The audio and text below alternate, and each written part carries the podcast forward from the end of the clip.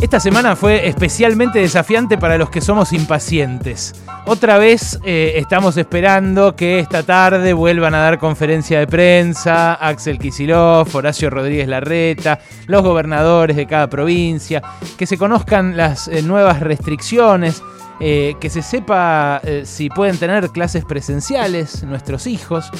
otra vez estamos con dudas sobre si podemos visitar a los viejos el fin de semana, que esta vez no va a haber eh, cuarentena total, confinamiento obligatorio, pero nos preguntábamos y dudamos si da, si da que lo hagamos, ¿no? Más allá de los controles, eh, si da que lo hagamos todavía con eh, más, de, más de 500 eh, infectados cada 100.000 habitantes, con 600 muertos por día, que se sigue muriendo la gente así a lo loco, y con un sistema de salud colapsado, que eh, toda la gente que se asoma por estos días es mucha, la gente que va y se hisopa, o que va y, y se atiende, o se hace ver, se controla, o directamente se interna.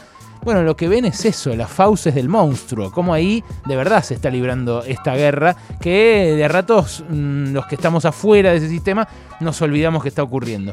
Es loco porque pasa esto cuando se baten récords de vacunación y cuando les empiezan a llegar turnos a todo el mundo.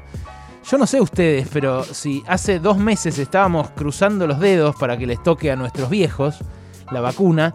Eh, y hace un, mes, ponele, ya la mayoría conocíamos a, gente vacunada, además de eh, algún, algún padre o algún abuelo. Bueno, la semana pasada fue un festival de cincuentones acá en la ciudad de Buenos Aires y en el Gran Buenos Aires. En algunas provincias del norte argentino ya se está vacunando a gente de más de 40 años, sin comorbilidades. Eh, hoy la, la mitad de mi grupo de amigos está vacunado ya. Eh, por H o por B, ¿no? Porque son esenciales, porque son docentes, porque son asmáticos, porque ya les tocó por edad. Y el fin de semana este que pasó, yo me encontré discutiendo, me acuerdo, con, con Ale Wall y con otros eh, colegas y amigos en un grupo que tenemos sobre si tenemos que reclamar los periodistas, eh, los que trabajamos en medios de comunicación desde el día 1 como esenciales, si tenemos que reclamar una vacunación, como reclaman los camioneros, como reclaman los colectiveros, eh, como reclaman, bueno, los que no son personal de salud, pero que forman parte del colectivo de, esenciales desde el día 1. Y me di cuenta que me agarró esa ansiedad porque vi que estamos cerca, que estamos más cerca de la meta. Entonces me puse más impaciente todavía. y es loco, lo decíamos cuando empezó esta segunda ola, que en muchos casos lo hablamos con, eh, eh, psicólogos, eh, con psicoterapeutas. ¿Por qué nos jodía más este año que el año pasado? Si el año pasado incluso era peor la cuarentena, era más estricta, había más daño económico. bueno, nos jode porque, porque ya es mucho. y porque ya estamos muy cargados. esta semana me, me encontré casi llorando enfrente de un Zoom de Manu que no abría y que en realidad estaba mal el horario. Entonces no abría porque no tenía Zoom ahí. Me encontré puteándome con mi mujer, que la amo más que nada en el mundo, eh, porque los dos nos comimos uno de los Zooms importantes eh, y, porque yo me había ido al, estudio que tenemos en casa a preparar el programa y ella creyó que yo seguía a cargo y también se puso a laburar y el pibito se quedó jugando a Nicky Sasquatch, obviamente, eh, y, no hizo el, Zoom. Y otro día nos comimos otro de, la más chiquita, de Maite. Eh, y, se aparece la tensión al toque, la tensión fuerte. Esta semana nos pasó también acá, en, Pasaron Cosas. Fuera de aire nos cruzamos un par de veces, fiero, eh, y al toque nos pedimos disculpas y entendimos que estamos así todos. Estamos medio con la, con la, bronca y con la impaciencia a flor de piel. Mira, anoche la directora del diario eh, donde escribo se enfureció conmigo porque otra vez le entregué tarde el panorama semanal, cosa que hago todas las semanas, que hago desde que soy periodista, entregar tarde mis notas. Se llama enterrar eso en las redacciones. Eh, y al rato ella también, Gaby, que es amiga, eh, me escribió también y me dijo que se le había muerto un tío eh, en el día y que estaban todos los editores con COVID y ella estaba atajando todos los penales sola. Y es lo que pasa, es lo que nos pasa. Y la paciencia en este contexto se hace más necesaria que nunca. Y uno se da cuenta de que tiene cada vez menos paciencia. Yo ya era impaciente antes de esta pesadilla, muy impaciente. Eh, y, hoy eh, nos pusimos a armar eh, con, Manu un Girobot, que tienes un, juego coreano muy flashero para armar robots, esas cosas que uno le compra a los chicos cuando tienen cuatro años, que son para los ocho y que no saben usar. Pero cuando él tenía cuatro, nos sentábamos, aún con la poca paciencia que tengo yo, nos sentábamos a armar el robot y lo armábamos. Hoy estuvimos 10 minutos y casi que lo tiramos contra la pared, los dos, Manu y yo. Eh, entonces, me, voy a poner un toque en, modo autoayuda. Eh, la paciencia se puede educar. Se puede educar la paciencia, incluso para nosotros los impacientes. Y tiene que ver con el uso del tiempo, la paciencia. Eh, recién lo hablaba con Nahuel, mira que bueno, sabe mucho más de salud mental que yo porque estudió eso. Todo el tiempo estamos tratando de ahorrar tiempo, de ganar tiempo, ¿viste? la, idea de este truco para ganar, para ganar tiempo, para hacerlo más rápido.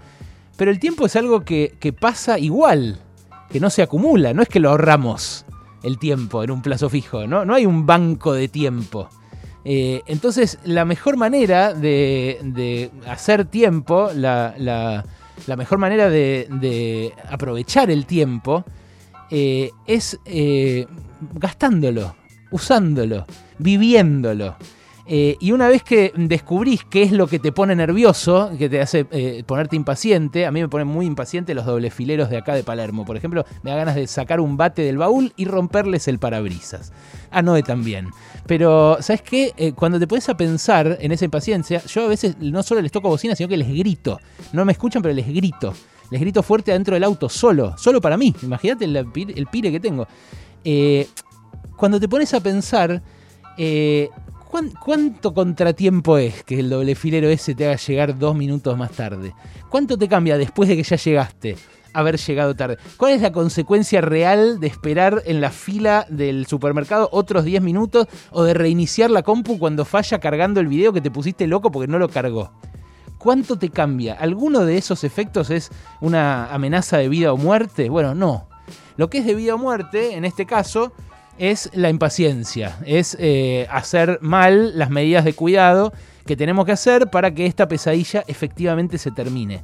Eh, por eso, después de un año y tres meses de esta peste, que estamos todas y todas del bonete, todas y todos eh, detonados, todas y todos al límite de nuestra paciencia, una vez más, cuidémonos, cuidemos a los que queremos y cuidémonos también de los efectos psicológicos de este encierro. La angustia, el dolor, el extrañamiento, la ira, son todas manifestaciones que nos aparecen, que les aparecen más que nada, leía un estudio de de UNICEF eh, publicado ayer junto con el CONICET, eh, les afecta más a los que tienen 4 y 5 años. A los pibitos les afecta mucho, especialmente. Eh, pero a nosotros, los adultos también. Y especialmente a los padres, que nos vimos transformados en otra cosa, en laburantes, pero también en maestros y en acompañantes terapéuticos y todo eso. Entonces tengamos paciencia, porque es cierto, ahora falta más, eh, paciencia porque falta menos tiempo. Pero el tiempo y la paciencia son dos cosas que se conectan mucho. Eh, y esto también va a terminar. Por ahí después venga otra cosa más chota, ¿eh? porque no les podemos garantizar que la vida va a seguir su curso normal en un planeta que está agotado en sus recursos, que está regido por un sistema social y económico injusto, muy violento y muy destructivo de nuestro propio ambiente. Pero esto, esto que estamos viviendo ahora, el COVID, la pandemia, va a terminar, también va a terminar. Ahora es tiempo de un poquitito más de paciencia.